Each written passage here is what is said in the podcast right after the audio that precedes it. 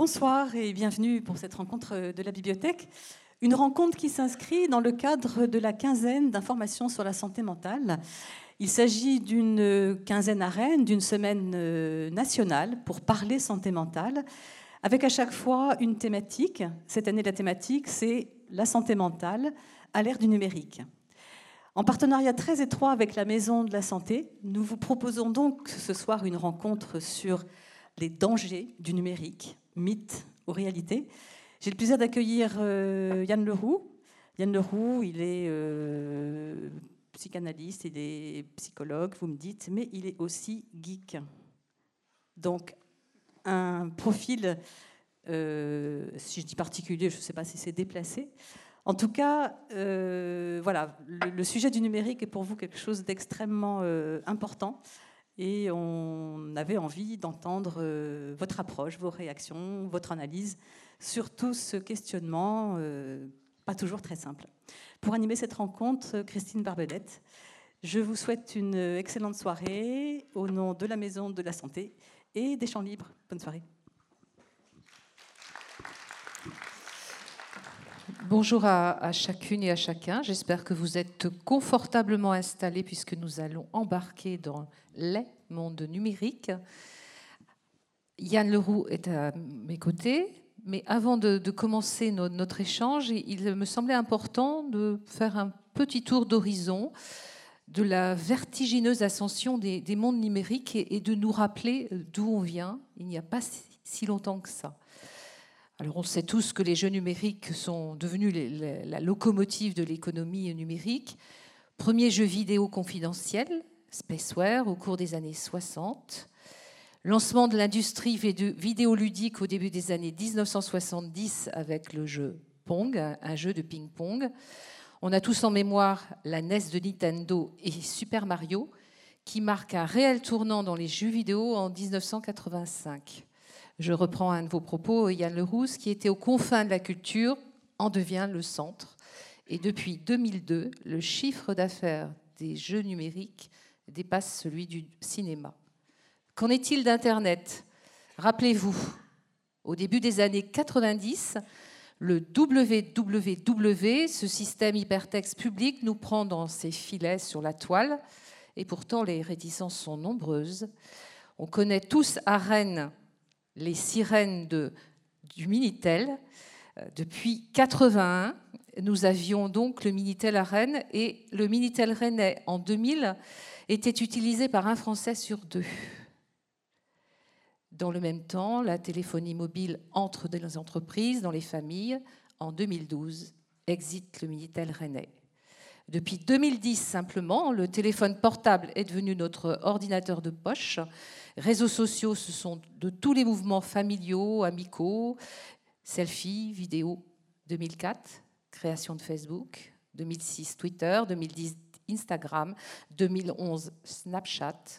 En 2014, le milliard de sites web est franchi dans le monde. Je continue. Et aujourd'hui, qu'en est-il? On parle des cyborgs. Le fantasme de la science-fiction des années 60 n'est plus une réalité virtuelle. Les humains aux facultés améliorées grâce à des technologies implantées ou greffées au corps vivent parmi nous. Stark, le fameux designer, avec sa montre sous-cutanée en projet, prêche l'accouplement avec la technologie, le bionisme. Yann Leroux, je ne suis pas sûre que vous soyez cyborg, et encore, je n'ai pas pu le vérifier, on verra. Je sais que vous êtes euh, docteur en psychologie, psychanalyste.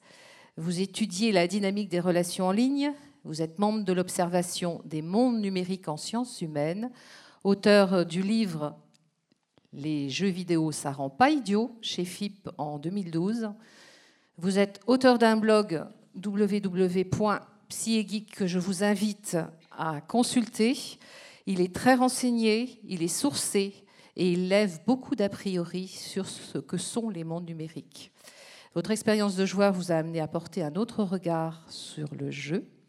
Vous n'avez de cesse de véhiculer une vision positive et empathique sur les mondes numériques, mais de façon critique, le cyberespace étant un espace à apprivoiser. Vous vous présentez comme un psy, geek et digiborigène, J'aurais bien aimé savoir Pourquoi Et qu'est-ce qui se cache derrière ces trois psy, geeks et digiporigènes Yann Leroux. Euh, merci de cette euh, très jolie introduction qui rappelle d'où on vient. Euh, c'est vrai que ça, ça commence à dater, puis ça, c'est allé vite quand même le, développement des, mondes numériques. Alors psy, geek et digiborigène, psy, c'est tout simplement parce que je suis psychologue et qu'en France le titre de psychologue est protégé par la législation. Donc j'ai fait 5 ans de psycho, j'ai un diplôme de psychologie, ce qui fait que j'ai, je peux dire que je suis psychologue. c'était quoi déjà le second? Psychanalyste euh, Psychanalyste, psychanalyste. Euh, pour être psychanalyste, il faut faire une formation psychanalytique et puis euh, il y en a deux en fait. Il y a l'analyse personnelle et, puis une analyse didactique au terme de laquelle on peut pratiquer la, psychanalyse, mais la pratique est un peu plus floue que pour celle du psychologue, puisque en France, le titre de psychanalyste n'est pas protégé. Et puis geek, un geek, c'est c'est un adapté, c'est quelqu'un qui euh, qui est, un peu à côté de la société, du moins c'est comme ça qu'étaient les geeks dans les années 50-60. C'est le type aux grosses lunettes euh, à écailles qui est euh, à côté du groupe, qui se languit d'amour pour la, pour la cheerleader et qui passe plus de temps avec son ordinateur qu'avec qu'avec des êtres humains. Et ce sont ces personnes-là, ces, ces, inadaptés, qui ont porté les mondes numériques, qui les ont construits, qui les ont façonnés et qui les ont apportés euh, aux gens à peu près normaux. Et donc, euh, je, je, suis content de porter ce titre-là parce que pour, pour, moi, les premiers geeks, c'était des espèces de Prométhée des mondes numériques. Enfin, c'est eux qui ont porté le feu numérique à la, à, la culture, donc euh, on leur doit vraiment beaucoup. Hein. donc, d'où le titre. Digiborigène, ah, très joli terme d'ailleurs. Digiborigène, c'est pour. Euh, je, je, je, je, pense que c'est en référence avec mon côté breton, parce que comme vous le voyez, je suis breton. Hein. Euh, je suis très content d'être sur la terre de, de mes ancêtres, mais j'ai pas toujours vécu ici. Quand j'étais au Sénégal, euh, j'avais aussi cette réputation d'être breton ce qui, j'allais dire, pour certaines personnes, c'était un peu curieux quand les, quand les professeurs faisaient l'appel euh, au cours Sainte-Marie de Anne et qu'ils appelaient Yann Leroux, euh, ils regardaient jamais dans ma direction. Hein. C'est comme ça que petit à petit, euh, j'ai compris qu'on n'était pas exactement, enfin, la façon dont on se représentait sa propre personne ne correspondait pas toujours et en, ce qui me concerne jamais, à, la façon dont les gens vous, vous percevaient. Hein.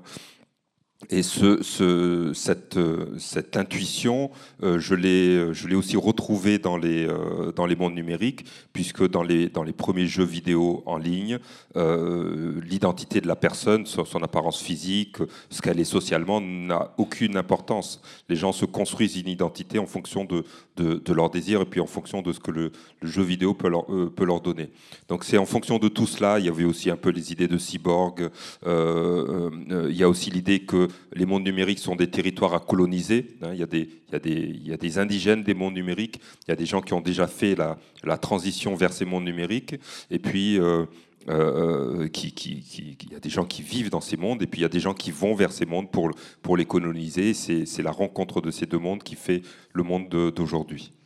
Alors, il y, a une question que j'avais à vous poser. Vous, ne dites pas le monde numérique, comme on trouve souvent dans, les médias, mais vous dites bien les mondes numériques. Et vous faites un distinguo entre euh, les jeux vidéo et les réseaux sociaux, avec pour vous des différences fondamentales. Est-ce que vous pourriez nous, expliquer quelles sont ces différences et ces pratiques? Alors je parle de, monde numérique parce que je, euh, pense qu'ils sont vraiment fragmentés. Hein. Euh, ils, sont, très différents. Les jeux vidéo, ce sont vraiment des espaces de jeu, ce sont des, endroits où l'on... que, que ce sont des, dispositifs avec lesquels on se connecte pour pouvoir jouer, euh, que ce soit jouer au Monopoly, jouer à World of Warcraft ou jouer à Mario Kart, ça n'a pas d'importance. Ce qui est important, c'est de pouvoir jouer, alors que euh, les, réseaux sociaux tels qu'on les connaît euh, aujourd'hui sont des espaces de communication et de socialisation. On se, on se connecte pour discuter avec des personnes que l'on connaît dans la, vie réelle, comme on disait, disait avant, alors que les jeux vidéo, c'est plus l'espace du carnaval, de la fête, des identités multiples euh, de, de l'excès même parfois. Hein. Euh, donc c'est pour ça que pour moi ces mondes sont vraiment très différents. Pour vous, le, jeu vidéo est, un, cercle magique particulier. Et par contre, euh, vous disiez que l'arrivée de Facebook avait en quelque sorte, réinterroger cette période enchantée et d'enthousiasme qu'avait été la période du jeu vidéo, qui avait quelque part une peut-être une, cassure, une rupture ou, une nouvelle étape. Oui, on a, vraiment connu une période pendant laquelle le cyberespace était un espace autre. Les, Canadiens avaient appelé ça le Far Web. C'était un espace euh, euh, euh, c'était la nouvelle frontière, c'était l'endroit où il fallait être, où on pouvait construire des nouveaux outils, construire des villes. Il y a des dispositifs qui sont nés, qui ont explosé, comme les villes champignons dans le, dans le Far Web américain, et qui ont été euh, désertés d'un jour à l'autre. Je, pense par exemple à MySpace, qui était très fréquenté et qui a été déserté au profit de Facebook quand Facebook a commencé à émerger. Donc c'était vraiment ça euh, l'Internet d'avant. Et puis quand Facebook s'est installé, il a installé de nouvelles normes. La norme, c'était qu'il fallait se présenter sous son identité réelle. Si vous avez un pseudonyme sur Facebook, vous êtes en, contradiction avec les, les, conditions d'utilisation du, de, de, ce réseau social. Et à la suite de Facebook, il y a euh, beaucoup de d'acteurs du numérique qui sont allés dans cette direction. Google a, eu comme position de dire euh, que si vous n'avez rien à cacher, euh, si, si, vous êtes honnête, vous n'avez rien à cacher, donc on peut tout savoir de votre vie. Et même un éditeur comme Blizzard a essayé sur ses forums d'imposer à ces joueurs euh, le, fait qu'ils se présentent sous leur identité réelle. Et c'est la bronca des joueurs qui a fait que finalement l'éditeur a reculé. Mais en dehors des jeux vidéo, la pratique reste que sur les réseaux sociaux, il faut se présenter sous son identité réelle. Du coup, euh, moi, je voudrais qu'on en revienne à Facebook aussi addictif que, que, la cocaïne. Donc, ce que vous voyez là était issu d'un article qui est paru sur euh, Santé. Ah bah, c'est pas celui-là. Non, c'était celui-là, celui que vous aviez. Ah bah oui. Bon. Euh, les mondes numériques causent de tous les maux. Euh, une des questions qui intéresse euh, beaucoup de, parents en particulier, vous, l'expliquez, les écrans ne sont pas la cause d'une épidémie de troubles du développement chez les enfants.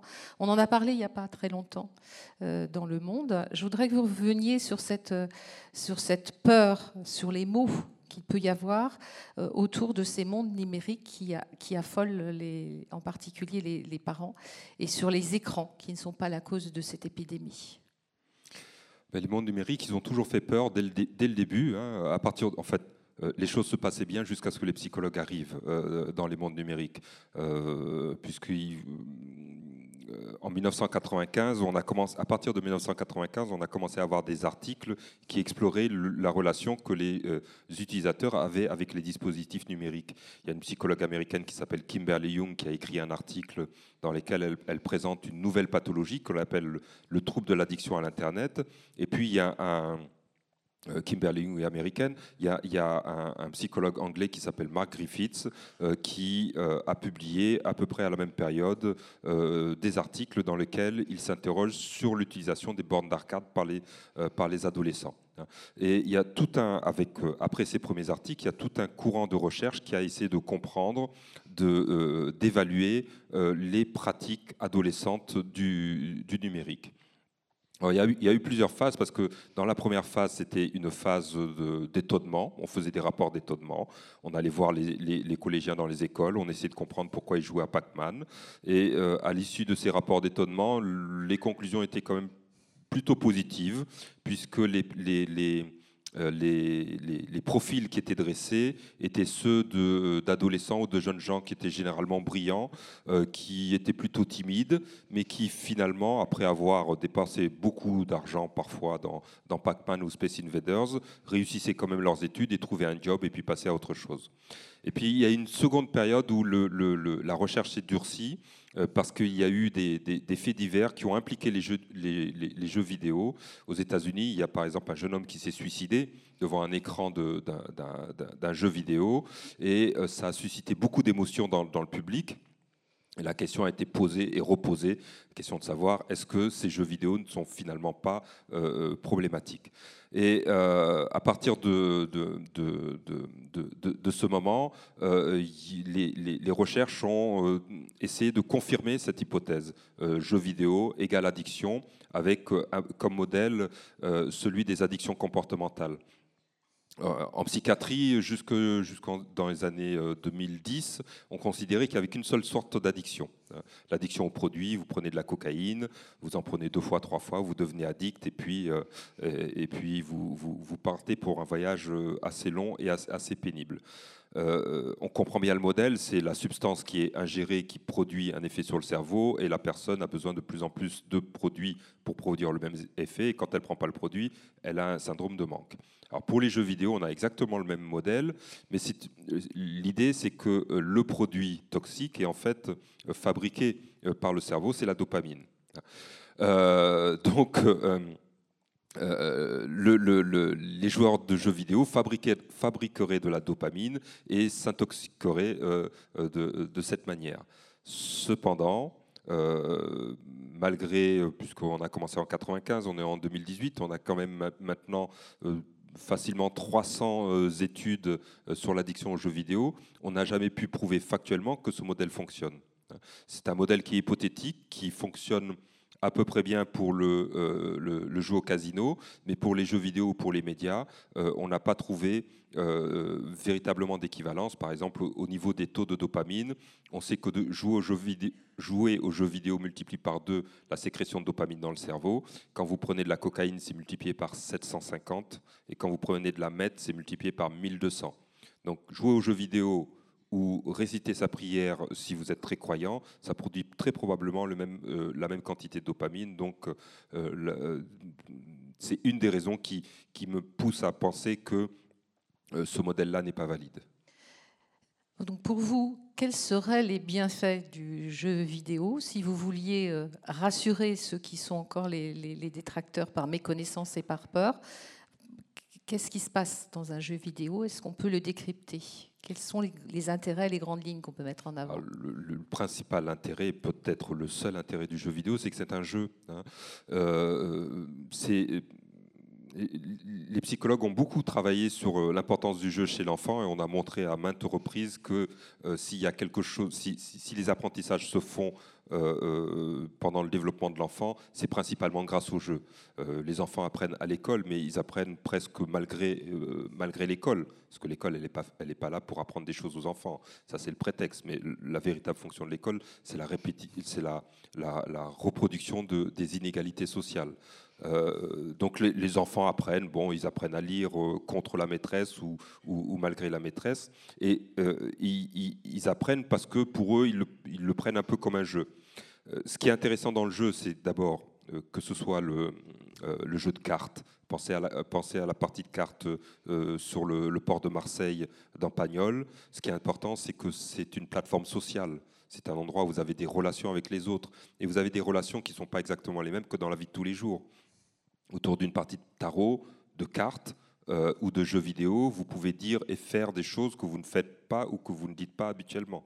Vous pouvez éprouver des émotions qui sont des émotions fortes en toute sécurité. C'est quand même sympa d'amener le petit au bout, hein, et puis de narguer son cousin Kevin en disant bah voilà, ça fait quatre fois que je te fais le coup.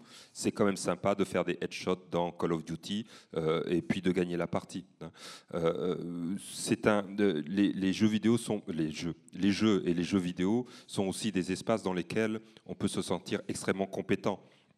Euh, ce sont, euh, ce sont des, euh, des, espaces où on peut se laisser aller, aller arriver. Vous avez dans, dans, les, dans, les, dans les jeux et dans les jeux, dans, les jeux, vous pouvez vous, laisser aller rêver que vous êtes un chevalier ou que vous êtes un chasseur de monstres, etc. Et dans un jeu vidéo, vous pouvez faire ça aussi. Vous pouvez parcourir des espaces qui sont véritablement magnifiques.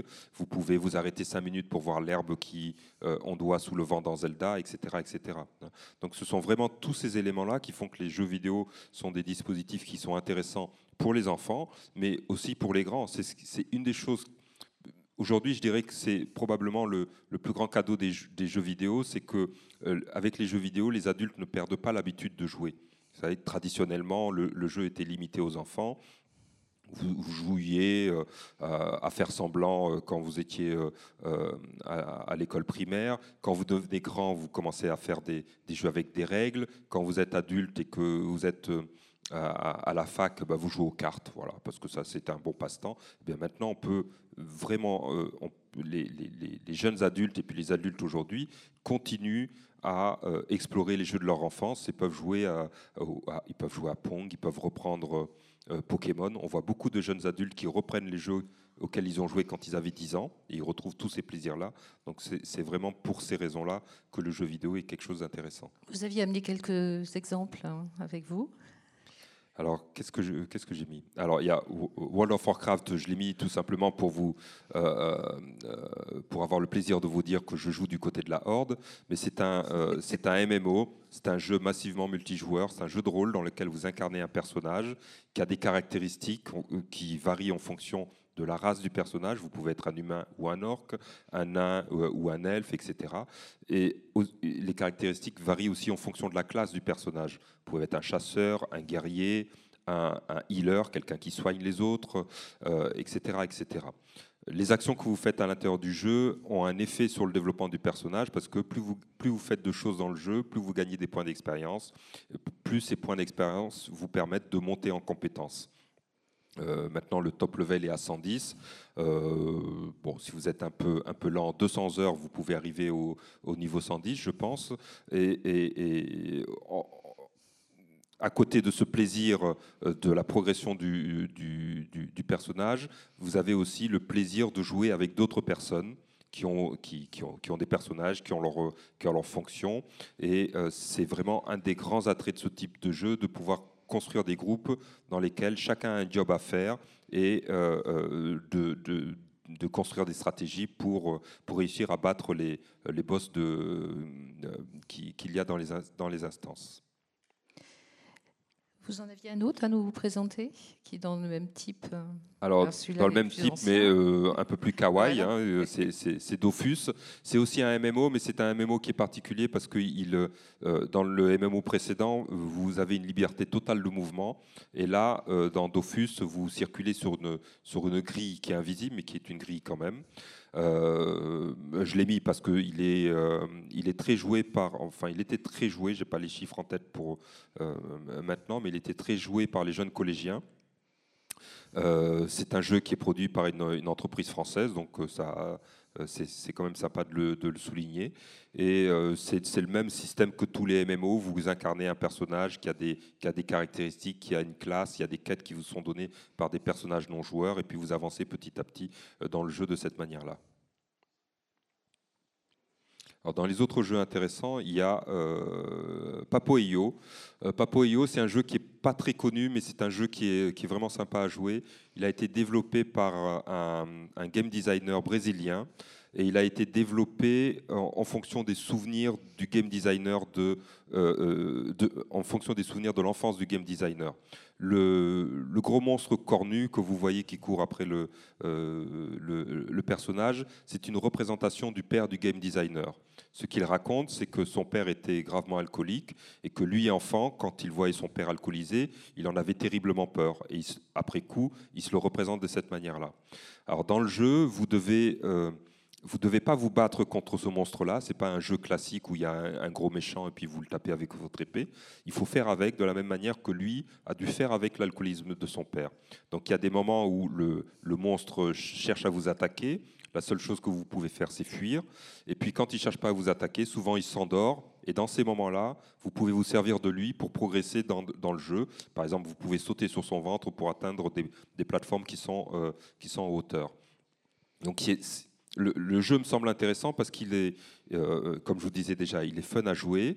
Il est issu d'une expérience subjective du, game designer qui essaie de traduire euh, des choses extrêmement difficiles de, son enfance en le, en le, transformant en objet culturel et en objet à jouer euh, avec les autres personnes. On va revenir sur celui-là euh, ensuite. Là, on a, parlé des, jeux, mais il y a maintenant aussi la, question des, réseaux sociaux. Euh, tout à coup, euh, est-ce qu'on n'a pas l'impression que ces espaces numériques, vidéo, cet espace du rêve, est transformé par la, réalité Facebook? Et on vit, par exemple, les réseaux sociaux comme ces jeux vidéo. C'est-à-dire qu'il n'y a plus de distinction entre ces espaces de rêve et les réseaux sociaux, puisqu'on a comme écran toujours le même écran, et du coup la réalité est peut-être biaisée il y a deux choses. Euh, par rapport au rêve, ce qu'on a pu montrer, c'est que euh, l'utilisation assidue de jeux vidéo a un effet sur les rêves, vraiment.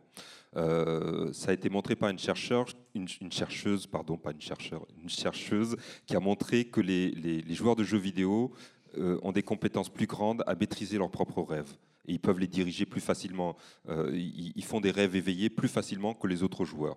Et l'idée de cette chercheuse, c'est euh, que euh, le fait de manipuler sans cesse des images pendant les, jeux vidéo vous, vous conduit à développer des compétences dans la manipulation des images mentales. Par rapport aux, réseaux sociaux, la réponse, elle, se déplie en deux temps. La première chose, c'est que euh, c'est vrai que quand on est sur, euh, sur Internet, quand on est face à un, écran et qu'on communique avec quelqu'un d'autre, on a tendance à être moins inhibé euh, que, quand, on est en face à face. pendant longtemps, ça a été interprété comme le signe d'une d'une inhibition de l'agressivité dans les relations en face à face. En face à face, on ne se dit pas tout parce qu'on craint la retaliation immédiate de la personne si euh, on dépasse un peu les bornes, alors que sur Internet, on pourrait tout se permettre, puisque de toute façon, l'autre ne peut rien faire. Alors, ce n'est pas tout à fait exact, parce que ce qu'on a constaté, c'est que la désinhibition concerne l'agressivité. Vous allez sur Twitter, vous ouvrez Twitter, l'agressivité vous saute au visage immédiatement. Mais la désinhibition concerne aussi les conduites prosociales, c'est-à-dire que les gens sont plus ouverts, plus empathiques, plus coopératifs quand ils sont dans une situation en ligne que quand ils sont en face à face. Alors, ce n'est pas simplement le, le, fait de, de, la communication en ligne, hein, parce que cet effet, il se retrouve par exemple dans un wagon de train. Quand vous voyagez, euh, vous voyez les dispositifs de, à, quatre places, il y a quatre inconnus qui prennent place euh, sur, les, euh, sur, sur, les fauteuils, eh bien, ils ont tendance à être plus ouverts que, que d'habitude, tout simplement parce que tout le monde sait qu'à la fin du voyage, on ne se voit plus et que ce que l'on dit n'a pas beaucoup d'importance. Du coup, le, train, c'est un peu comme si on rentrait dans un espace du rêve ou un espace de jeu, ça n'a pas beaucoup d'importance, et Internet peut fonctionner comme ça. Alors ça, c'est le premier versant. Le, second versant, c'est que euh, euh, les gens qui communiquent euh, en utilisant des ordinateurs, des smartphones, etc., savent très exactement qu'ils sont dans l'espace de la réalité. ils, ne confondent jamais, ils ne prennent jamais les interactions comme des interactions rêvées. Ça peut être un prétexte après coup pour dire bon, d'accord, j'ai un peu exagéré, j'ai été très grossier, mais de toute façon, c'est pas grave, c'est Internet. Mais ça reste de la rationalisation. Pendant l'interaction, les gens savent très bien qu'ils sont dans la réalité et euh, ils, ils savent qu'ils ne sont pas dans l'espace du rêve. Euh, si, par exemple, au niveau des, jeunes, de, nombreux jeunes signalent les avantages à utiliser les, médias sociaux, qu'est-ce que vous y voyez, vous, comme, euh, euh, avantage? Il y a utiliser Internet à des fins éducatives, didactiques, découvrir d'autres cultures. Qu'est-ce que, vous pourriez positiver dans ce domaine-là? Bah, le premier avantage, c'est que ça met les, personnes au contact avec les matières numériques. C'est pour ça que le, terme de digibogène m'était venu. C'est que euh, quand vous appartenez à une société de chasseurs-cueilleurs, quand vous êtes petit, on vous apprend à vous servir d'un arc et de flèches, et puis on vous apprend à, pêcher, puis on, vous apprend à cueillir euh, ce dont vous avez besoin pour votre subsistance. Et il est à peu près euh, logique que les enfants d'aujourd'hui euh, qui seront confrontés à un monde qui sera totalement euh, numérisé apprennent à se servir de, ce, de, ces objets. Donc il y a, déjà une sensibilisation à ce que sont les, mondes numériques. Le deuxième élément qui est positif, c'est le fait qu'on est dans des situations de communication. On peut discuter avec les autres. ça sert essentiellement à cela. Après, la, communication peut prendre une coloration plus ou moins agressive, euh, ce qui peut être problématique, mais le, fait d'avoir des canaux de communication ouverts avec euh, ses proches et puis avec n'importe qui d'autre sur Internet, c'est quand même quelque chose qui est intéressant. Et euh, dernière chose pour les, plus adolescents d'entre nous, ce sont des espaces dans lesquels on peut se composer une identité. L'identité à l'adolescence, vous savez, c'est un, remaniement presque total, puisqu'il faut, il faut se réinventer tout en, euh, tout en conservant l'héritage des années passées et tout en euh, euh, associant ce qu'on est en train d'être avec les normes et les valeurs de sa culture. C'est épuisant, c'est pour ça qu'ils dorment beaucoup, les adolescents, ou qui nous ennuient beaucoup. Donc c'est vraiment un travail qui est très, très, très intense. Et sur Internet, vous avez une fenêtre ouverte où enfin vous pouvez vous reposer et vous pouvez tester de nouvelles identités. Vous pouvez tester de nouvelles identités dans un jeu vidéo, par exemple, en, étant un homme quand vous êtes une femme, une femme quand vous êtes un homme, en étant sympathique quand habituellement vous faites la tête à tout le monde, ou en étant euh, quelqu'un d'extrêmement agressif alors que vous êtes plutôt timide. Il y a des, rôles comme ça qui peuvent être testés. Et sur les réseaux sociaux, pouvez prendre la responsabilité d'un groupe et le gérer et l'animer. Euh, vous pouvez être apprécié pour vos connaissances sur les mangas ou sur les jeux vidéo ou pour les blagues à deux balles que vous faites, etc. etc. Donc ce sont vraiment des espaces dans lesquels euh, euh, les, les, adolescents construisent leur identité avec comme, comme double appui le fait que cette identité va être validée ou invalidée dans les interactions avec les autres, et puis euh, que cette identité laisse des traces, donc l'adolescent peut toujours revenir après coup et euh, revoir les images qu'il a laissées la veille, l'avant-veille, il y a une semaine, et puis euh, y repenser, les commenter, les repartager. il y a tout un, tout un circuit de, de, de mise à l'extérieur de soi et puis de réappropriation de cette image qui se fait au travers des usages numériques. Vous disiez même aussi en tant qu'outil de connaissance, puisque vous citiez le, cas d'une patiente qui avait euh, détecté son, trouble euh, psychologique ou psychiatrique grâce à Internet et qui avait euh, pu vous, vous, donner exactement presque le diagnostic. oui, parce que le docteur Google, il peut faire, peut faire du job, il peut faire du bon job. les, les il euh, n'y a pas que les patients. Euh, à un moment donné, il y, a, deux ou trois ans, j'ai eu besoin de rafraîchir mes connaissances en neuropsychologie. Euh, YouTube était une université ouverte. Il y a des, cours des universités les plus prestigieuses. Vous cliquez sur un bouton et puis vous avez 30 heures de cours sur la neuropsycho et puis vous, pouvez rafraîchir vos connaissances. Donc, là, on retrouve l'élément qui est probablement le plus, important dans ces mondes numériques. Ce sont des bases documentaires dans lesquelles on peut piocher.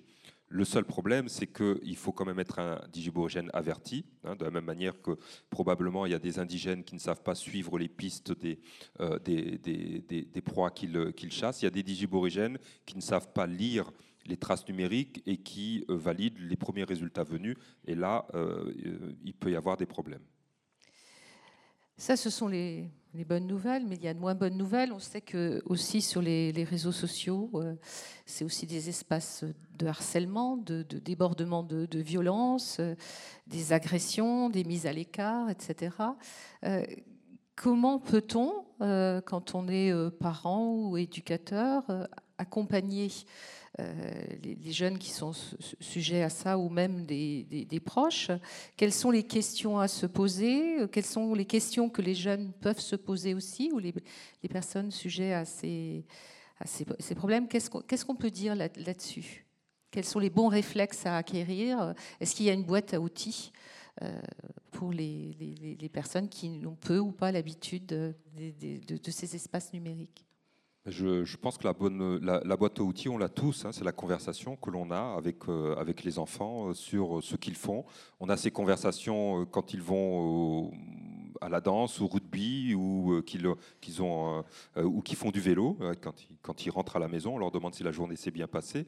Eh bien, on peut leur demander si leur partie de jeux vidéo, si le, les, vidéos qu'ils ont vues sur YouTube ou sur Snap ou sur Instagram étaient intéressantes. C'est vraiment en en faisant un, objet de conversation banal et habituel que l'on peut commencer à euh, construire euh, un, cadre euh, critique pour les enfants. Parce que ce qui est, important pour, pour les enfants, c'est qu'ils puissent évaluer les contenus ou les interactions dont ils sont l'objet. Est-ce que c'est bien? Est-ce que c'est mal?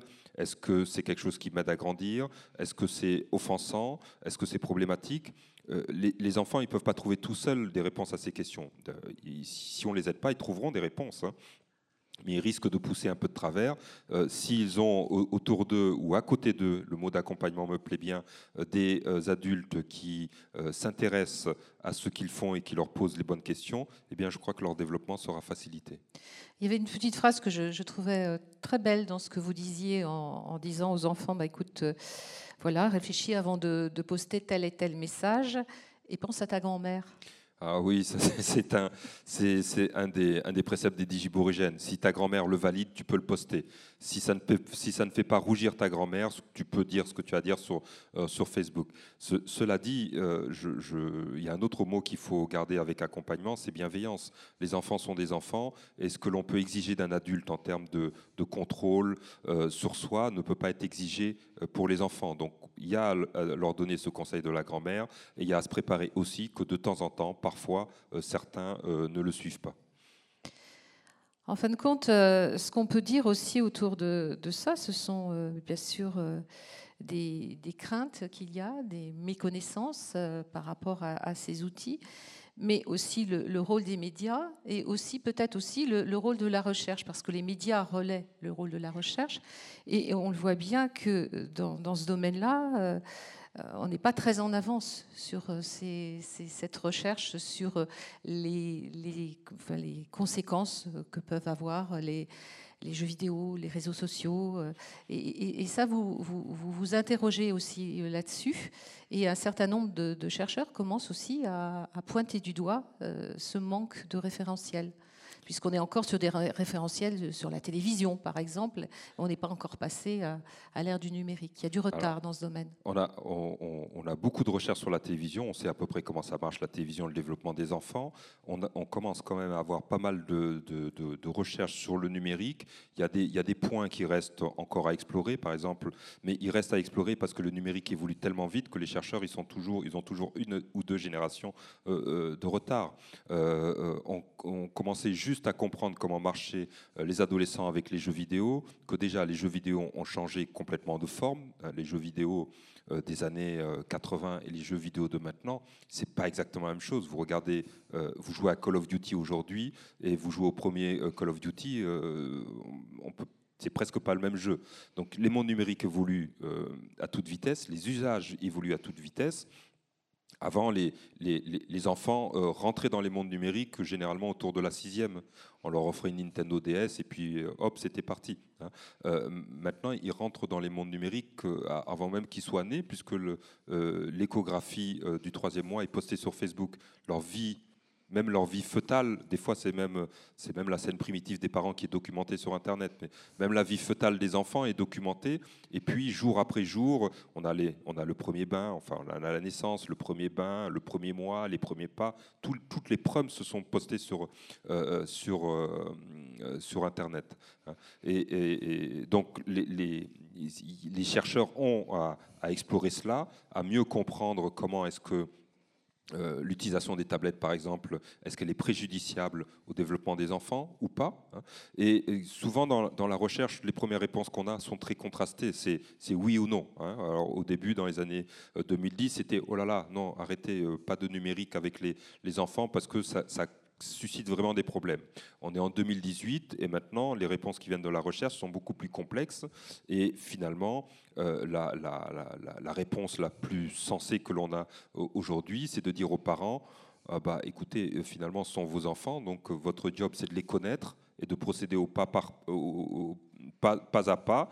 Euh, essayez des choses, si ça marche, vous continuez, si ça ne marche pas, que vous constatez des comportements problématiques, vous arrêtez, vous faites un pas en arrière et, de côté.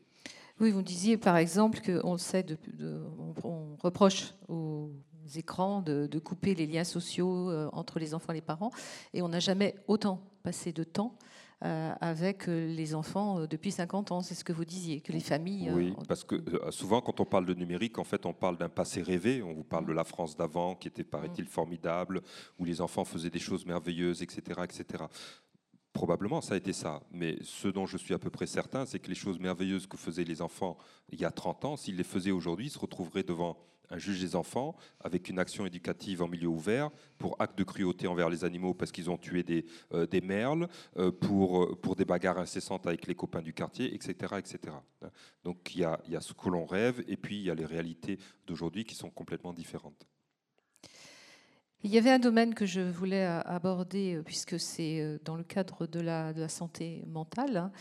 Euh, quels sont les, les apports que vous avez pu noter, vous, en tant que psychologue et psychiatre, et, pardon, psychanalyste, et quels sont les, pratiques que vous avez de, la vidéo, des jeux vidéo, des jeux numériques euh, dans, votre, métier et auprès du patient? Qu'est-ce, qu'est-ce que vous utilisez, euh, puisque vous êtes geek et psy, et à quel moment cela intervient? Bah, J'utilise des jeux comme Papo et Yo, par exemple, qui est très bien euh, dans le cadre d'une psychothérapie pour, pour, pour, les enfants. Les psychothérapeutes d'enfants ont toujours été, je vais prêcher pour ma paroisse, les psychothérapeutes les plus créatifs. Hein, parce que quand vous avez en face de vous un enfant de 8 ans qui est quasiment mutique euh, ou qui n'a aucune idée, euh, qui, ne comprend pas que son comportement est problématique parce qu'il a 8 ans, donc euh, il n'a pas construit les, les, capacités qui lui permettraient d'arriver à cette, à cette conclusion, eh bien, il faut passer par autre chose que par le divan. Si vous le mettez sur votre divan, dans le meilleur des cas, il va s'endormir. Dans le pire, il prend un feutre et puis il écrit sur le mur ou sur le divan ce qui est, un peu embêtant pour le mur et pour le, divan.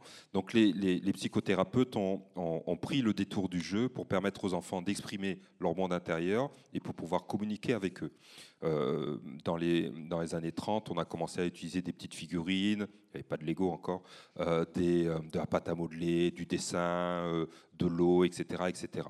Et comme on est maintenant au 21e siècle, euh, des psychothérapeutes ont commencé à se dire, mais euh, bien sûr qu'on a des Playmobil, on a, on a des feutres, on a plein de choses extraordinaires, mais pourquoi est-ce qu'on ne pourrait pas utiliser un, objet que les, enfants utilisent quotidiennement à la maison, à savoir les jeux vidéo? Il faut savoir que la première psychothérapeute d'enfants, officielle, euh, Mélanie Klein, une anglaise, a utilisé les jouets de son propre enfant. Bon, faut dire que son premier, son premier patient était aussi son, son fils. Hein. S'est un peu perdue du côté obscur de la, psychothérapie, mais elle a utilisé le matériel qu'il y avait à la maison. Et euh, des années plus tard, les psychothérapeutes ont fait le même mouvement en disant utilisons les objets euh, des, euh, enfants. Donc on utilise principalement des jeux comme Papo Io, c'est-à-dire des, jeux qui ont une trame narrative qui est importante. Si vous prenez Pong, pouvez rentrer en communication avec Pong en jouant avec un, enfant, mais euh, ça ne raconte pas d'histoire. Euh, Pong, c'est euh, je gagne ou je perds. Hein. Ça, peut être bien, parce que si l'enfant perd et qui, fait une crise de colère, vous voyez immédiatement le genre de problème auquel sont confrontés les parents. Dans Papo Io, vous avez une histoire, donc ça vous permet de voir ce que l'enfant comprend de l'histoire euh, les, déficits cognitifs qu'il peut avoir. Euh, ça vous permet de, voir comment il y, réagit. Euh, ça vous permet de, comprendre comment il construit une stratégie, parce qu'il y a des, des mini-pulls, il y a des épreuves, il, y des, il faut comprendre comment marche le jeu pour pouvoir progresser. Hein. Et puis, ça vous permet de voir comment il réagit devant la réussite ou devant l'échec.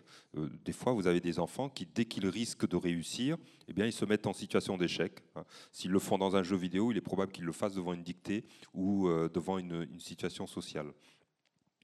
Euh, donc il y, a, euh, il y a a, euh, il y a d'autres jeux. Il y a un jeu qui s'appelle Sport, S-P-O-R-E aussi, qui est extraordinaire, dans lequel vous, incarnez une petite bestiole qui évolue, qui est dans un bain nutritif, et puis elle, évolue. Vous pouvez lui mettre plus de choses pour qu'elle nage plus vite, ou plus de dents, plus de bouche, plus de choses et de, bidules. Ça amuse beaucoup les enfants parce que ça, leur permet d'exprimer de, de l'agressivité orale. Vous avez les Sims qui permettent de recréer des situations de la vie familiale, etc. etc. tous ces jeux du commerce sont euh, tous les jeux qui racontent une histoire, je pense, euh, peuvent, peuvent, être utilisés par un psychothérapeute dans le cadre d'une psychothérapie. Vous, parliez aussi de, de Hellblade, un jeu vidéo fait en collaboration avec des psychiatres ou avec un personnage qui lutte contre les hallucinations. Euh, est-ce que ce, jeu peut être aussi utilisé? Comment, comment est-ce que vous, vous, vous l'utilisez ou pas? Moi, je ne l'ai jamais utilisé, mais il pourrait tout à fait être, être utilisé. La seule difficulté avec, euh, avec Hellblade, c'est qu'il euh, il faudrait des séances qui sont un, peu longues, mais ça peut, ça peut tout à fait se faire. Alors vous disiez qu'il y avait deux types de jeux, hein, les, jeux du commerce et les jeux à visée thérapeutique. Est-ce que vous pouvez développer sur ce, point les jeux du commerce, qui, bon, vous l'avez dit, hein, qu'on peut utiliser, et les jeux à visée thérapeutique? Il y, a toujours une, histoire d'amour entre les mondes numériques et puis les psys. Hein. La première intelligence artificielle était censée être un psychiatre rogerien, Elisa, une psychiatre, euh, et qui a d'ailleurs soigné. la seconde intelligence artificielle était un patient schizophrène. On les a fait discuter entre les deux et c'est vraiment hilarant. Euh, donc il y a toujours eu cet intérêt des, programmeurs pour euh, le, fonctionnement mental. Et euh, à partir des années 2000, on a commencé à développer des jeux vidéo pour faire autre chose que du jeu vidéo. On, a utilisé le jeu vidéo des jeux spécifiques pour la, formation professionnelle, par exemple. Et puis, on les a aussi utilisés pour traiter des affections mentales. Il y a, par exemple, ce, jeu, Spark, qui est un MMO qui a été euh, euh, conçu par des psychothérapeutes néo-zélandais pour traiter des troubles anxieux et dépressifs chez les adolescents. Vous incarnez une figure héroïque, positive, on vous donne des choses à faire. les, quêtes sont relativement en lien avec des éléments du côté de la dépression. Hein, et, le fait de jouer à ce jeu soulage les troubles dépressifs des, des adolescents. Alors, la, différence avec les jeux du commerce, c'est que ce sont des jeux qui sont spécialement conçus pour traiter un trouble. Donc, on pourrait se dire qu'ils sont plus spécifiques et ils pourraient être plus efficaces. Euh, le problème, c'est que ce n'est pas certain qu'ils soient plus efficaces qu'un jeu à 60 euros. Et euh, le second problème, c'est qu'ils ne, coûtent pas 60 euros, euh, ils sont beaucoup plus onéreux parce qu'il faut toute une équipe de développement et un à, une à deux années de, développement pour créer un jeu de ce type. Je reviens de nouveau sur euh, du coup les, réseaux sociaux et, la téléphonie mobile. Euh, vous m'aviez dit qu'avec vos patients, vous utilisiez par exemple le SMS, ce qui est absolument révolutionnaire dans votre pratique de psychanalyste. Euh, oui, bon, euh, j'hésite je, parce que j'ai mon surmoi euh, professionnel qui se réveille d'un coup et qui dit oui. Alors effectivement, par rapport au cadre classique de la cure psychanalytique, c'est une transgression totale.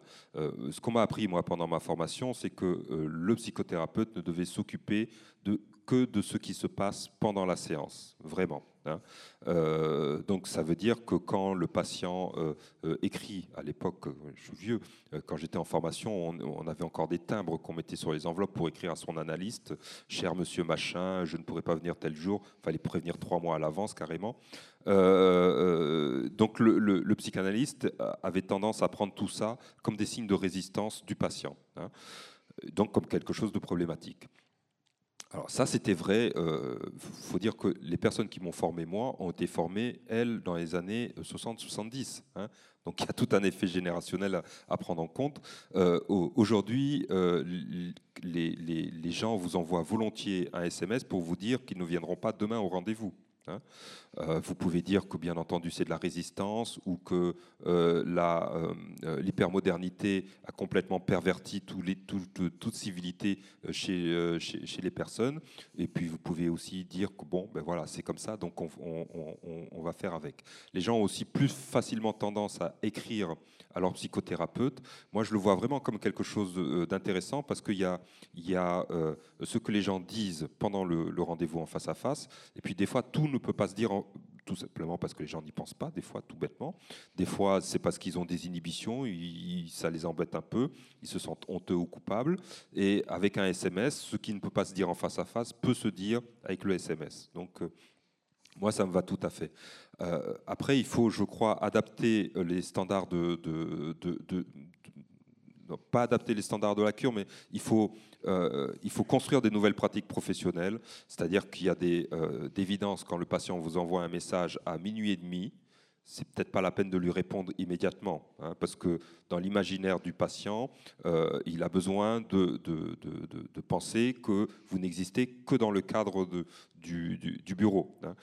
ça, ça, les gêne plutôt quand ils se rendent compte que à minuit et demi, vous ne dormez pas du sommeil du juste et que vous avez tellement de temps que vous pouvez répondre à ce, à qu'ils vous disent. Donc en fin de compte, euh, on voit bien euh, tout le positif que vous développez et que vous avez à travers les vidéos et les, réseaux sociaux, c'est en fin de compte la fracture numérique qui, qui est le moteur de nos peurs et, nos ignorances. Euh, qu'est-ce que vous pourriez recommander aux, personnes qui, ce soir, euh, ont envie de découvrir un petit peu plus euh, sur ces, mondes en, termes de lecture? Qu'est-ce que vous auriez à, recommander? Ou même comme site internet? Alors évidemment, on va aller voir votre, votre blog www.psygeek. Je, je, vais avoir un, pic de fréquentation de, de 100%. Mais qu'est-ce que vous pourriez euh, recommander euh, euh, en termes de lecture et de, de, découverte positive et bienveillante sur ces mondes numériques qui nous font si peur? Ce, que je peux recommander d'abord, c'est de, pratiquer ces mondes-là. Il y a des idées qu'on se fait sur Facebook ou sur Instagram ou sur Snapchat ou sur les jeux vidéo, d'accord. Hein. Euh, ce qui est euh, vraiment intéressant, c'est d'essayer. Donc, euh, si vous n'avez jamais été sur Facebook, de temps en temps, maintenant, il y, a des, encore des réfractaires. Installez l'application pour voir comment ça marche et pour vous faire votre idée, qu'elle soit bonne ou mauvaise, pas c'est pas le souci. ce qui est important, c'est de juger sur pièce. De comprendre comment, ça marche, de, voir ce que ça fait d'installer l'application et de voir Facebook vous recommander des gens que vous connaissez et vous dire mais comment ça se fait euh, Qu'est-ce qui sait de moi Etc. Hein. Euh, c'est vrai aussi pour les, pour les jeux vidéo. Alors peut-être pas commencer par des jeux vidéo comme, comme Call of Duty, mais vous avez plein de jeux vidéo sur, euh, sur smartphone qui sont très très intéressants et très fun à jouer. Vous pouvez jouer à Monument Valley par exemple, très bien. Hein. Et puis en même temps, regardez House of Cards, comme ça vous comprendrez mieux pourquoi le personnage de la série joue à Monument Valley. Donc ma, première recommandation, c'est de, pratiquer ces mondes-là. Hein, et de, les comprendre le, mieux possible. Ensuite, dans les, euh, dans les livres, il y a un livre de euh, Anne Cordier qui parle des enfants et des, euh, des médias numériques et qui est bien fait. Il y a Serge Tisseron qui a écrit pas mal de livres, dont 3, 6, 9, 12. Ah bah Zelda, Fortnite, enfin des choses que vous connaissez. Si vous voulez jouer à un jeu vidéo, jouer à Limbo sur votre tablette, franchement, c'est c'est une expérience qui est très très sympa. Euh, voilà, 3, 6, 9, 12, apprivoiser les écrans et, grandir avec des, règles euh, qui sont précises. Euh, à suivre tel quel. C'est comme un tuto en fait. Hein. Sur Internet, vous savez, vous avez des tutos. Il y a des gens qui suivent le tuto de A à Z, et, puis il y a des gens qui suivent le tuto, et puis au bout de 5 minutes, ils font autre chose, comme les recettes de cuisine. Ben, je crois que ça peut être, ça peut être utilisé comme ça. il y a un, y a deux livres de Pascal Minotte. Il euh, y en a un qui s'appelle Cyberdépendance et autres croque-mitaines qu'on peut télécharger sur euh, yakapa.be. Et puis il a écrit un autre livre dont le, titre euh, m'échappe, mais si vous tapez livre Pascal Minotte, vous les trouverez facilement.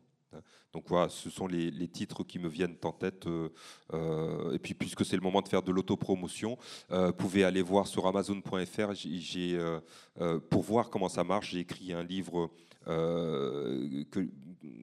totalement numérique. Enfin, tous les livres sont numériques maintenant, mais celui-là, il, n'existe qu'en version dématérialisée. Et ça s'appelle Petite, petite psychologie des, des petite psychologie des jeux vidéo. Je vais y arriver. Et franchement, il est vraiment très très bien fait. Chapitre après chapitre, vous avez euh, toutes les questions euh, euh, que vous vous posez et que vous ne posez pas sur les, sur les jeux vidéo. Évidemment, comme, comme le monde numérique amène aussi l'émergence de nouveaux métiers, je voulais, juste avant de vous donner la parole, pour qu'on ait un échange avec la salle, citer une une parole de Sébastien Auda, qui a 30 ans, qui est cofondateur d'All Ovre, qui est une agence d'immersion interactive sur cette fracture numérique qui nous amènera peut-être aussi, euh, en tant que euh, euh, voilà, à réfléchir sur cette question. La personne la plus difficile à convaincre au sujet de, son nouveau métier fut mon père, malgré son saut dans le 21e siècle avec l'achat d'un iPhone dont il utilise à peu près 2% des capacités, plaisante Sébastien Oda. Voilà. Donc euh, je vous propose maintenant de, de prendre la, parole et, de poser les questions que vous voulez euh, à notre interlocuteur Yann Leroux qui se fera un plaisir d'y répondre.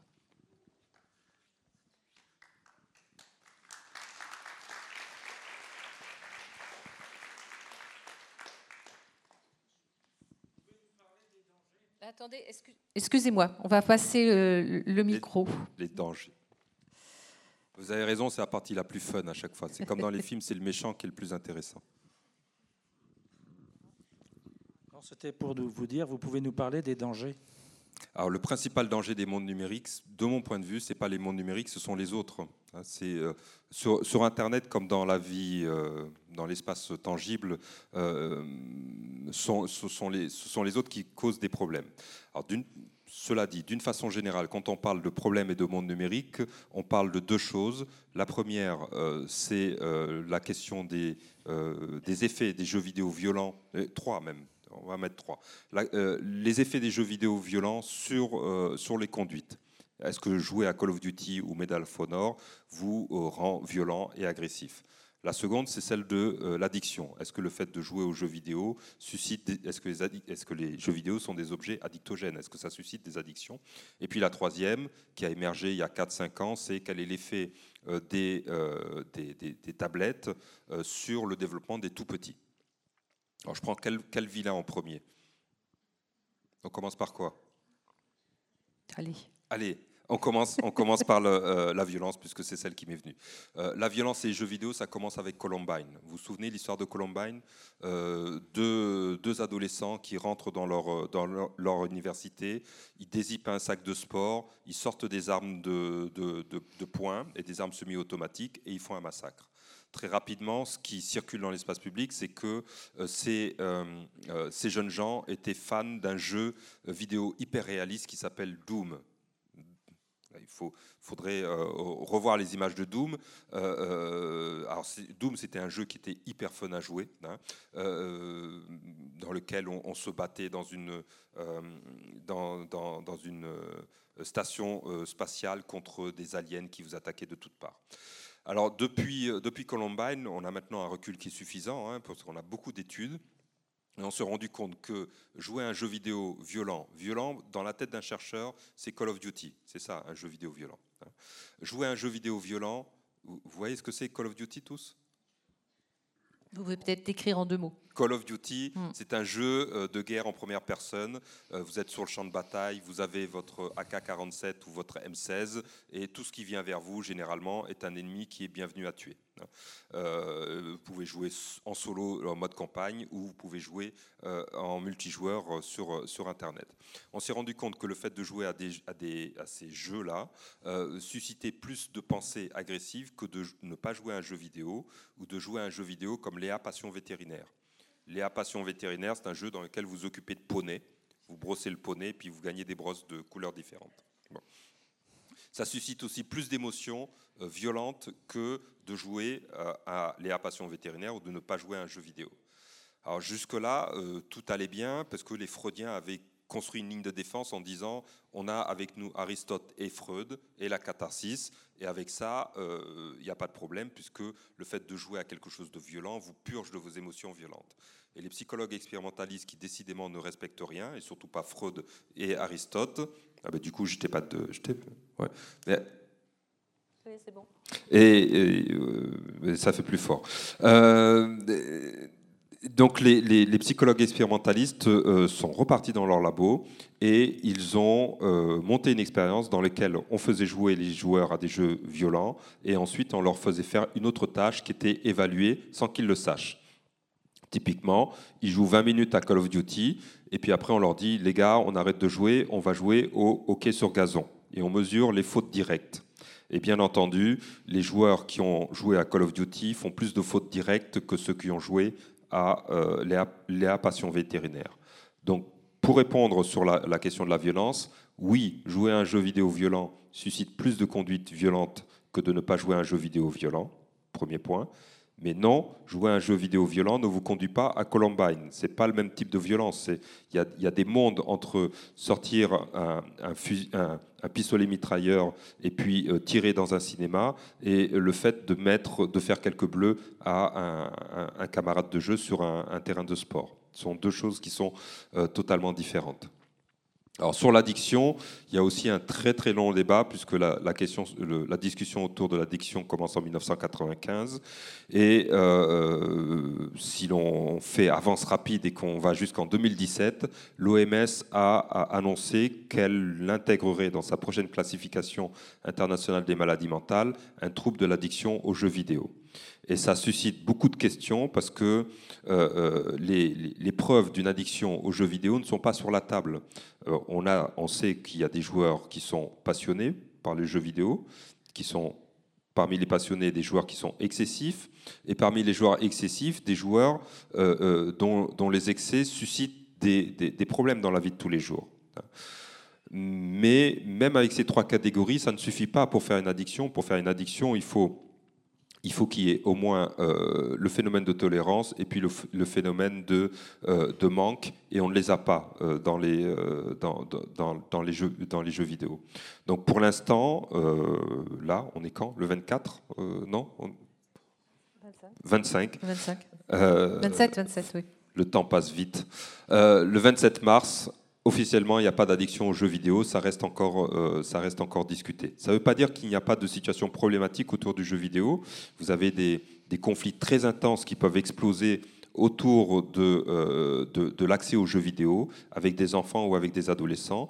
Mais de mon expérience, quand on regarde les choses d'un peu plus près, euh, ce que l'on constate, c'est pas c'est pas un, un, phénomène addictif, c'est pas que le jeu vidéo a euh, et, à dominer complètement la vie de la personne, mais on voit généralement ou un trouble du développement chez l'enfant, ou des troubles familiaux, ou les deux. Alors pour les jeunes enfants et les tablettes, là c'est tout neuf, hein, puisque je vous disais, ça fait cinq ans à peu près qu'on commence à, regarder ça d'un peu plus près. Euh, ce qui est à peu près certain, c'est que les jeux vidéo ne provoquent pas des troubles neurodéveloppementaux, comme vous avez peut-être pu le dire le, lire ou le voir euh, sur des vidéos. Les troubles neurodéveloppementaux, comme leur nom l'indique, sont des troubles qui sont neuro quelque chose. Donc euh, c'est d'abord euh, quelque chose qui est développé de, façon interne. Et ce que l'on sait par la recherche, c'est que un des points éléments de la recherche qu'il qui est intéressant de garder en tête, c'est que les parents ont tendance à pousser des tablettes devant les enfants qui sont le plus difficiles, pour les calmer. Donc on a déjà euh, un enfant qui a un trouble de développement et que les parents essayent d'apaiser d'une façon ou d'une autre, et ils trouvent ce, euh, biais-là. Après, ce qu'il faut que l'on discute et que l'on comprenne, c'est de savoir si, si ce biais est euh, quelque chose qui aide ou si c'est quelque chose qui dessert l'enfant. D'accord, très bien. Sur cette... Vous aviez une question à cette... Voilà.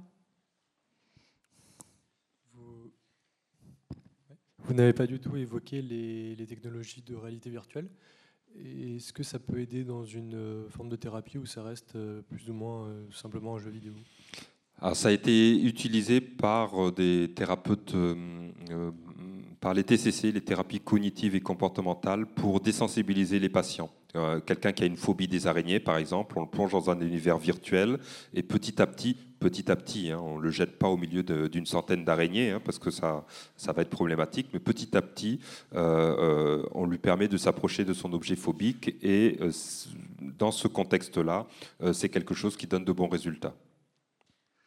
De même, il y avait aussi l'utilisation des, des robots dans les troubles autistiques, par exemple alors oui, oui, oui. Euh, là, j'hésite parce que j'ai pas j'ai pas le retour. Je sais qu'il y a des collègues qui ont utilisé des robots avec des enfants autistes parce que les enfants autistes sont passionnés euh, ou, oui, ils sont intéressés par euh, les objets qui sont inanimés, donc ils, rentrent en communication avec eux d'une façon particulière, mais je ne sais, je ne saurais pas dire comment c'est utilisé et avec quel résultat. D'accord.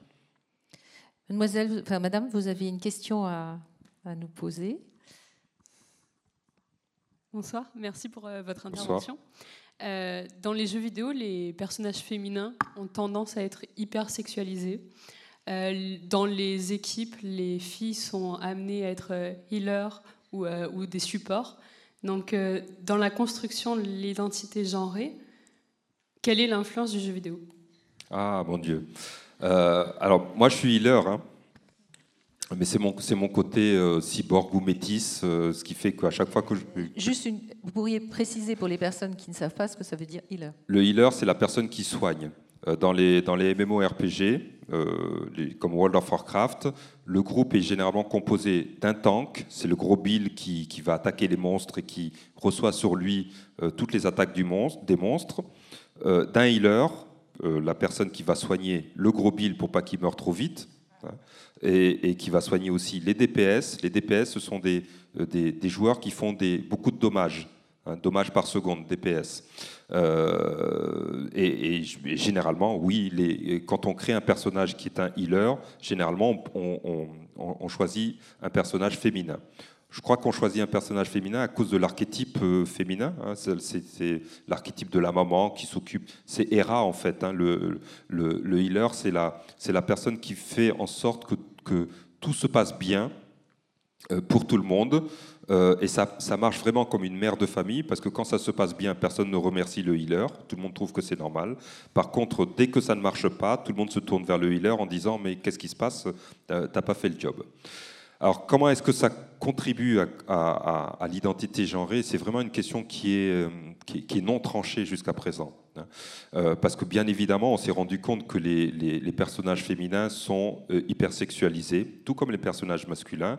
Et on s'est rendu compte aussi que la culture des gamers est une culture qui est plutôt masculine. Au, départ, c'était ça. Et on, part avec cet héritage-là. Les bonnes nouvelles, c'est que les derniers jeux qui sortent n'utilisent pas beaucoup ce sillon-là. Si vous regardez des jeux comme euh, bah, du coup, je, les oublie. Euh, le dernier jeu de Blizzard, euh, comment il s'appelle Bref, les, jeux maintenant offrent une plus grande diversité. Si vous voulez jouer une Babe qui a des appâts extraordinaires, vous pouvez. Si vous voulez jouer une personne normale, vous pouvez. Si vous voulez jouer un robot, vous pouvez.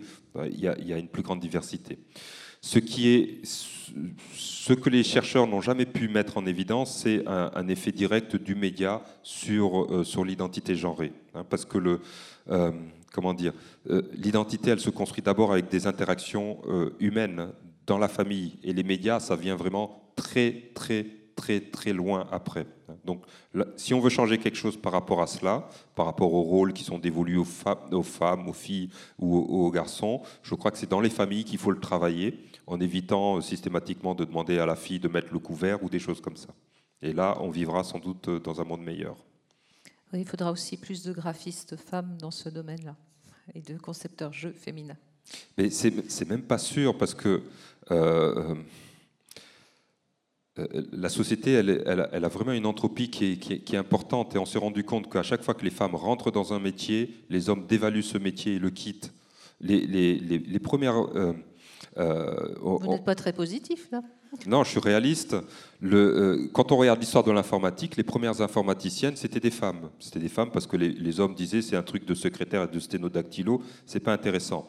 Quand ils se sont rendus compte qu'avec euh, des machines à écrire, on envoyait des fusées sur la Lune, ils ont commencé à prendre le job et à sortir les femmes, même à effacer leur nom de l'histoire de l'informatique. Donc il y a, avant d'être un problème de médias, c'est vraiment un problème de société un autre débat. Une autre question, madame?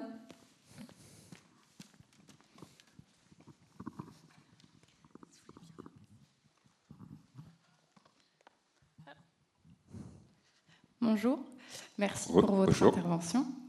Euh, je voulais juste poser une question par rapport à votre première euh, interpellation sur l'éducation. Et je voulais dire que si on peut faire évoluer la psychologie, la psychanalyse avec le jeu vidéo, bah, en quoi on ne pourrait pas le faire dans l'éducation ou dans la scolarité? Euh, la psychanalyse, elle n'a pas beaucoup évolué. Hein. Je ne voudrais pas être trop pessimiste non plus, mais euh, là, pour le coup, on, a du job à faire tous ensemble, hein, pour ceux qui veulent euh, réviser deux, trois petites choses.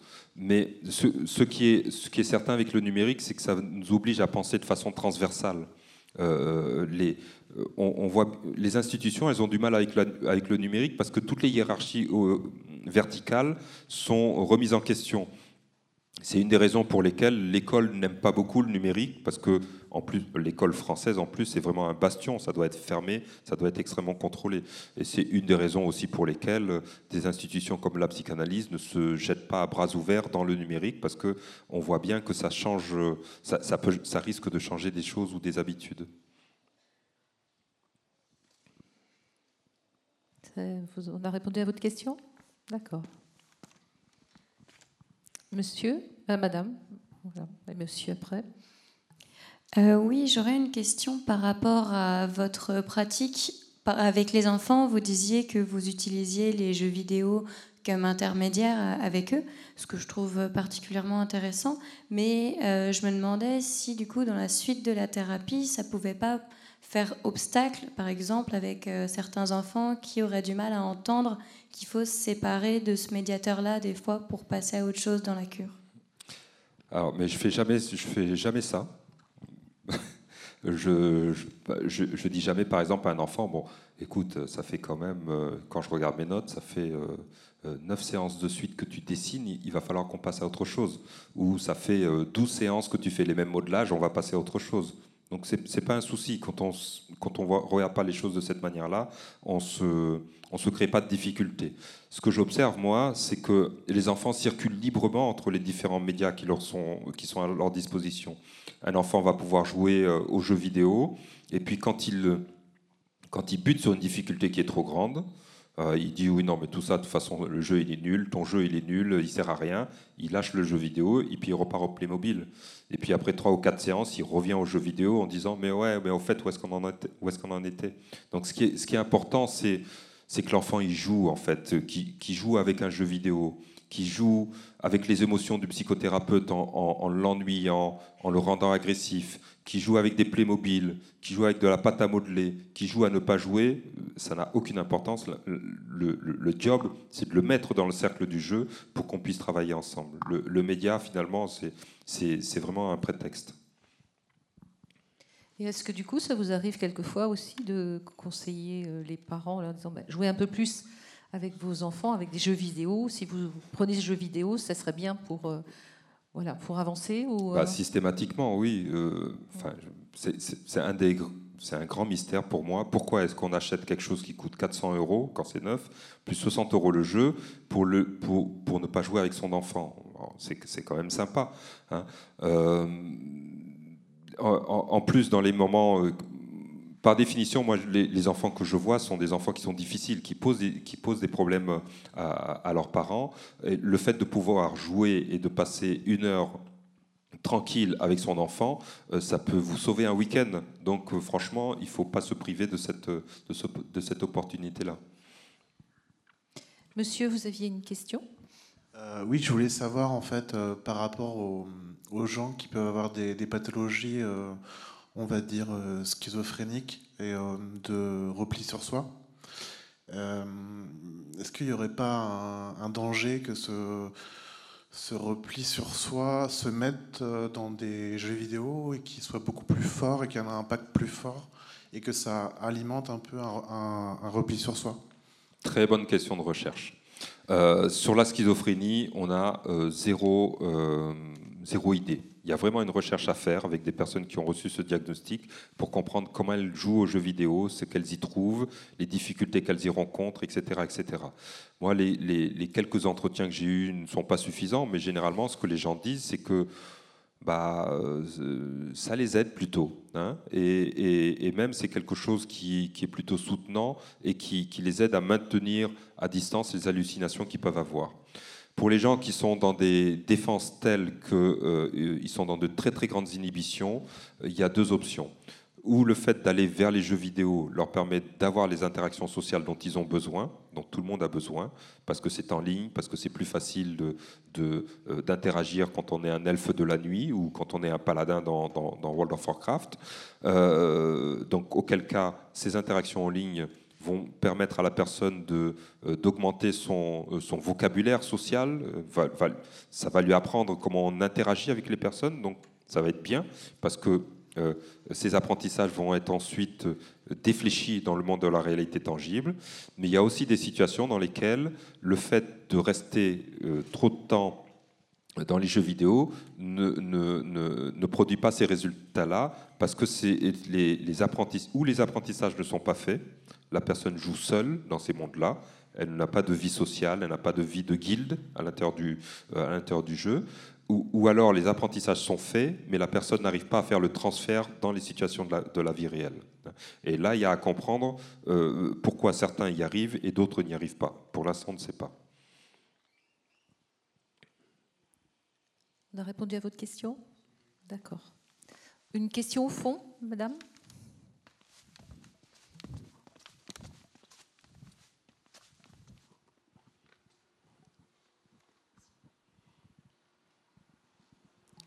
Bonsoir et euh, merci pour les points qu'on a pu aborder déjà.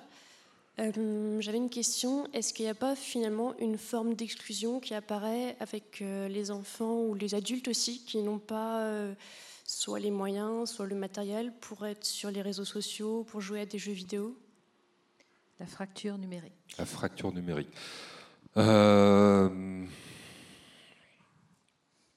Alors oui, oui, il y a, deux types d'exclusion. Euh, il y a des exclus volontaires euh, chez les adolescents euh, ou même chez les adultes. Il y a des, personnes qui refusent, pour des, ce sont des choix politiques ou, idéologiques, qui refusent d'avoir une présence en ligne. Pourquoi pas? En tout cas, pour l'instant, c'est encore possible. Je dis encore parce que les États poussent quand même largement à ce que chacun ait une identité en ligne. Bien sûr, c'est pour notre bien à tous mais, pas que, parce que pour un État, le, job d'un État, c'est quand même de surveiller ses citoyens. Et avec Internet, avec le numérique, vous pouvez surveiller euh, des, quantités énormes de personnes euh, pour un coût qui est, euh, qui est tout à fait minime.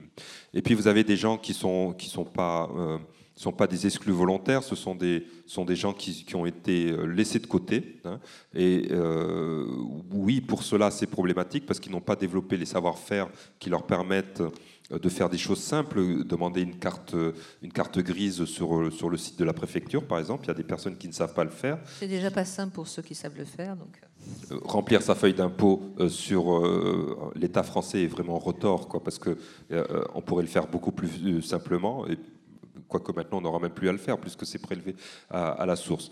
Bon, en tout cas, il y a des personnes pour lesquelles ces, ces, ces pratiques sont difficiles, et là, il y a, il y a il y, a, un travail d'éducation à faire pour que euh, cette fracture numérique soit le plus euh, réduite possible. Pour, moi, ce n'est pas simplement une, euh, connaissance dans l'utilisation des, médias, ça va au-delà de ça. C'est de la même manière que quand on regarde un livre et qu'on lit la, quatrième de couverture, qu'on regarde l'éditeur, qu'on voit le nom de l'auteur, on sait à peu près où est-ce que l'on va. On a développé des les littératies nécessaires pour euh, avoir une expertise rapide des différents euh, livres, ce qui n'empêche pas la lecture euh, profonde du livre. Hein. il, faudrait que les gens qui utilisent Internet aient ces compétences-là pour comprendre pourquoi d'un seul coup, il y a une publicité sur les sacs de voyage qui apparaît dans, Facebook, ou qu'est-ce qui se passe quand ils poussent un, un, bouton like, etc., etc. Il y a tous ces apprentissages à faire, je pense, pour arriver à une pleine citoyenneté numérique. Parce que les, personnes que vous, vous avez euh, comme patients utilisent tous euh, Internet, tous les jeux vidéo? Euh, Oui, oui, oui, oui. oui, oui, oui. Je... même les plus modestes, en fait. Hein. J'hésite parce que j'ai deux types de, clientèle. J'ai une clientèle en libéral, qui, eux, généralement, euh, qui, qui, elle, n'a pas de, de, soucis d'argent généralement. Euh, et puis, euh, j'ai longtemps travaillé dans un CMPP où là, c'est la situation inverse. Et même dans les familles les plus modestes, ce que l'on constate pour les enfants, c'est qu'ils ont à leur disposition des tablettes ou des smartphones. Ça ne veut pas dire qu'ils savent vraiment bien s'en servir, mais en tout cas, les objets sont là parce que les parents estiment que c'est vraiment quelque chose d'important. Est-ce qu'il y aurait une autre question? Oui, jeune homme. Bonsoir. Bonsoir. J'avais une question. Euh, que pensez-vous de Fortnite? Fortnite? Ah, C'est lequel? C'est celui-là? Ah. euh. On a même failli vous passer la, bande-annonce. Oui, et puis, et puis Après, après on danse et tout. Voilà, c'est on ça. on va flosser. alors Fortnite, ça, ça, a été une météorite dans les, dans, les mondes, dans les mondes numériques parce que personne ne l'a vu venir même les types qui ont fait Fortnite ne savaient pas que ça allait avoir ce succès-là. Au début, euh, c'était un petit jeu euh, parmi tant d'autres, et puis ils ont eu deux bonnes idées. Euh, la première bonne idée, c'est de mettre, de mettre en place le système de Battle Royale. Hein. On met tout le monde dans un endroit, et le dernier qui survit a gagné. pour les plus vieux, c'est comme Highlander. Hein, il doit en rester qu'un. Vous avez aimé Highlander, vous aimerez Fortnite. la seconde bonne idée, c'est de marier Fortnite et Minecraft. Et là, ça, c'était le truc important parce que du coup, euh, ça nécessite de développer des compétences euh, très particulières qu'on ne trouve pas dans les autres jeux. Et puis, ça permet de spécialiser les types de joueurs. Vous avez des joueurs qui adorent fraguer et puis euh, hein, les, les, Rambo de, l'équipe, si vous voulez. Et puis, vous avez les MacGyver. Allez, on va y aller comme ça. Les MacGyver qui aiment bien construire des défenses et des, des, choses comme ça. Il y a une troisième bonne idée, c'est d'amener des de renouveler suffisamment l'offre à, jouer en, permettant aux joueurs de récolter des goodies, de changer les skins, enfin tous les trucs que les jeunes gamers adorent et que les vieux gamers comme moi trouvent complètement inutiles. Moi, quand je joue à un jeu vidéo, le fait d'avoir un chapeau bleu ou un chapeau rouge, ça ne va, pas me motiver à, faire quoi que ce soit. Mais je, vois que les pratiques ont un peu changé que les jeunes joueurs aiment cela. Donc pour moi, c'est un bon jeu, puisqu'il est beaucoup joué beaucoup, beaucoup, beaucoup, beaucoup, beaucoup, beaucoup, beaucoup, beaucoup et beaucoup joué. Euh, et tant que les joueurs s'amusent à l'intérieur de ce jeu, ça me va. Hein. Euh, après, puisqu'il s'agit euh, beaucoup d'enfants, pour moi, la règle principale, c'est que les règles de la famille s'imposent aux règles du jeu. C'est-à-dire que quand, quand, je ne sais pas comment ça marche chez toi, mais quand la cloche du repas sonne, eh ben, on lâche la souris instantanément. Moi, je le, je le, vois comme ça parce que c'est juste un jeu. On peut arrêter de jouer au Playmobil à n'importe quel moment. On peut donc arrêter de jouer à League of Legends, même si on se fait ban, euh, à n'importe quel moment, du moment que euh, les parents ont euh, appelé au rassemblement de, la famille autour du repas. Donc voilà, très bon jeu, jouez-y, c'est sympa. et puis. Mais la cloche du repas, c'est sacré. ah oui. oui.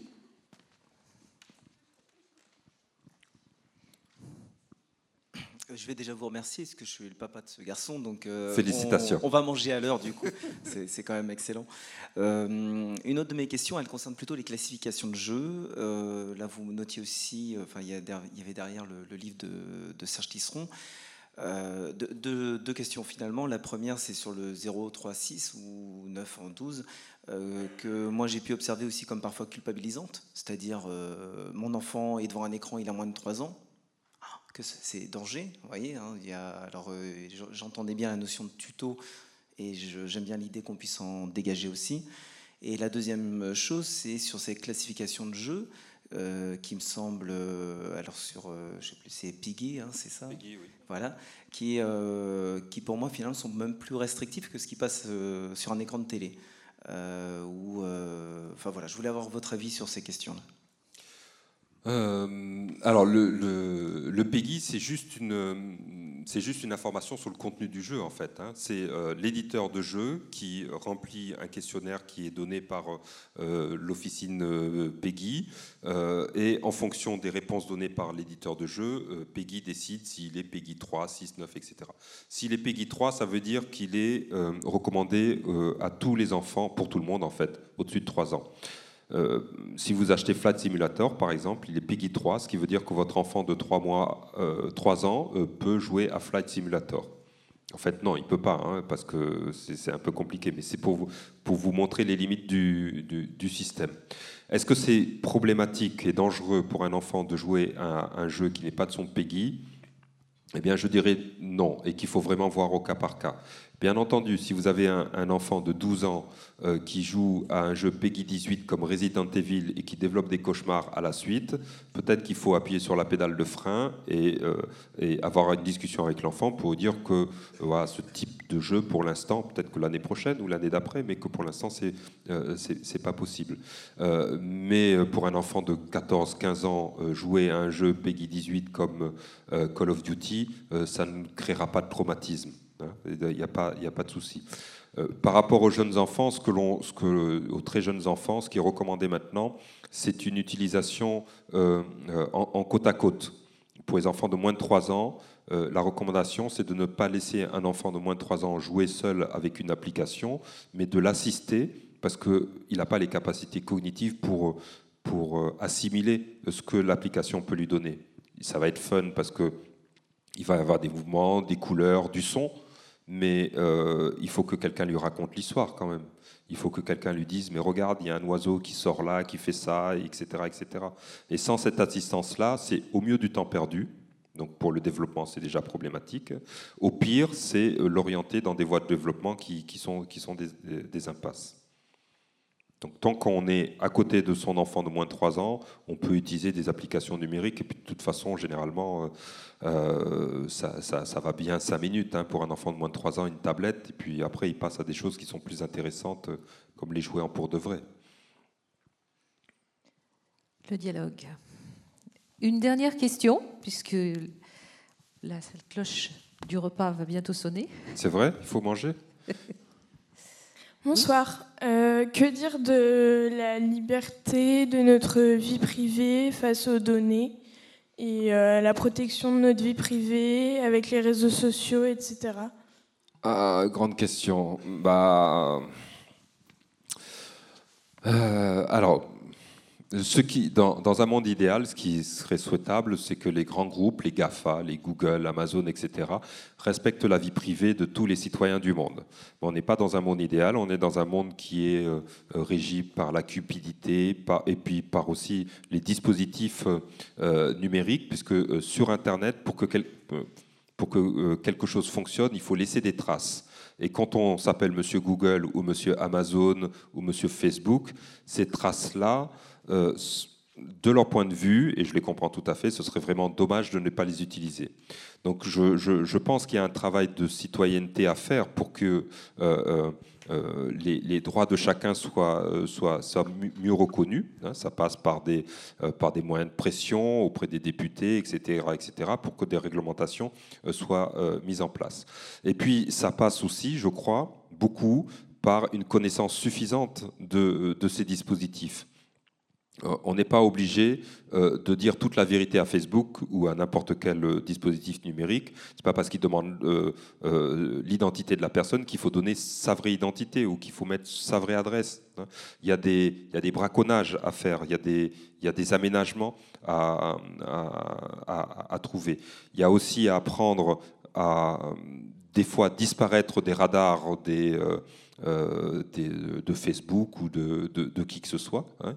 Il faut apprendre à servir d'un VPN pour pouvoir plonger euh, euh, sous, sous, l'Internet, savoir comment on efface ses traces. Il y a, tout ce type d'apprentissage à, à, faire pour pouvoir habiter véritablement une citoyenneté numérique. Et puis bien lire les petites clauses d'utilisation on découvre quelquefois que Facebook est propriétaire de nos données, par exemple. Oui, mais moi, ça, franchement, je le comprends. Euh, si vous avez géré un forum Internet, euh, même à ce tout petit niveau, vous vous rendez compte en regardant la base de données que euh, que, toutes les traces que les gens laissent sur le forum sont des traces qui vous permettent de nourrir les conversations sur, euh, sur, votre forum. Vous pouvez vous en servir aussi pour espionner les gens en rentrant dans la base de données et en lisant les messages privés. C'est tout à fait possible, mais c'est pas le plus fun. Pas, pas le plus, enfin, quand on gère un forum, c'est pas le plus intéressant. Donc il y a, y a une euh, y a une partie de ce fonctionnement que je comprends, que je n'approuve pas totalement, mais je le, je le, comprends. Ça fait partie du design de l'Internet. Le plus grand problème pour moi, il ne vient pas de Facebook. Hein. Bien sûr que Facebook euh, triche, ment éhontément pour pouvoir vendre le plus de publicité possible. Mais jusqu'à présent, Facebook n'a pas de policiers à mettre devant la porte de M. Leroux ou, de militaires pour aller le chercher. Hein. Euh, à partir du moment où les États euh, s'accaparent cette technologie et la maîtrisent, on rentre dans un fonctionnement qui, pour la démocratie, est beaucoup plus problématique. Je suis plus tranquille avec Facebook et puis euh, tous ces excès qu'avec l'État chinois, par exemple je dis chinois, mais ça, vient en France, hein, à toute vitesse, euh, qui euh, euh, note chaque citoyen chinois sous prétexte d'un meilleur fonctionnement de la société. Là, on va aller vers, des, vers véritablement des limitations du droit de chacun et des problèmes. D'où l'importance aussi de bien sourcer les informations qu'on lit pour ne pas tomber dans les infox et de remonter aux sources et de, avant de, diffuser euh, en ligne euh, à tout craint. Ça aussi, ça fait partie de la liberté individuelle qu'il faut défendre. Et ça, c'est vraiment un problème parce que euh, quand on a commencé à utiliser Internet, enfin, moi, quand je, suis, quand je suis arrivé sur Internet, l'idéal, le, l'imaginaire, c'était celui de l'agora grecque. On est dans un espace numérique, on partage des connaissances et des savoir-faire. Et euh, ce, que, ce que vous ne savez pas, vous pouvez l'apprendre d'autres, et ce que vous savez, vous le transmettez aux autres. Ça marchait comme ça, et c'était extraordinaire. Et maintenant, en 2019, on se, réveille avec la gueule de bois, parce qu'on voit Twitter, euh, on voit Facebook, on voit les réseaux sociaux, et ça marche absolument plus comme ça. Donc il y a, y a, quelque chose qui a totalement déraillé, et c'est en train euh, d'aller vers... ça, ça nous amène vers des extrêmes qui peuvent être tout à fait problématiques. Donc faisons tout ce qui est en notre possible pour revenir vers euh, l'agora grecque, c'est ça? Voilà. Euh, ou sénégalaise ou bretonne. Ou sénégalaise, oui. Ça me va. Ou l'arbre à palabre. Voilà. l'arbre numérique, l'arbre à palabre. Voilà, ce sera peut-être notre conclusion. Est-ce que vous avez un mot à rajouter, euh, Yann Leroux? Bah, juste vous refaire la, recommandation, pratiquez ces mondes-là, commentez-les, gardez l'œil ouvert et critique et, ne retweetez pas n'importe quoi parce qu'effectivement, ça, n'aide pas.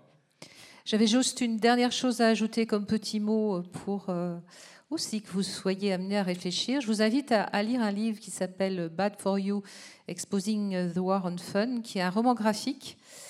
Et Pyle Cunningham, en 2014, note un point. En 1545, un siècle après l'invention de l'imprimerie, le naturaliste et bibliographe suisse Konrad Gessner estimait que trop de livres étaient déjà publiés. Il prévenait que cela causait de la confusion et était dangereux pour le cerveau. Nous étions en 1545 et je pense qu'on pourrait faire euh, un pont entre ce qui se passe aujourd'hui et les craintes sur les mondes numériques. Voilà. Merci beaucoup, euh, Yann Leroux. Nous vous souhaitons une bonne soirée. Et euh, la cloche a sonné.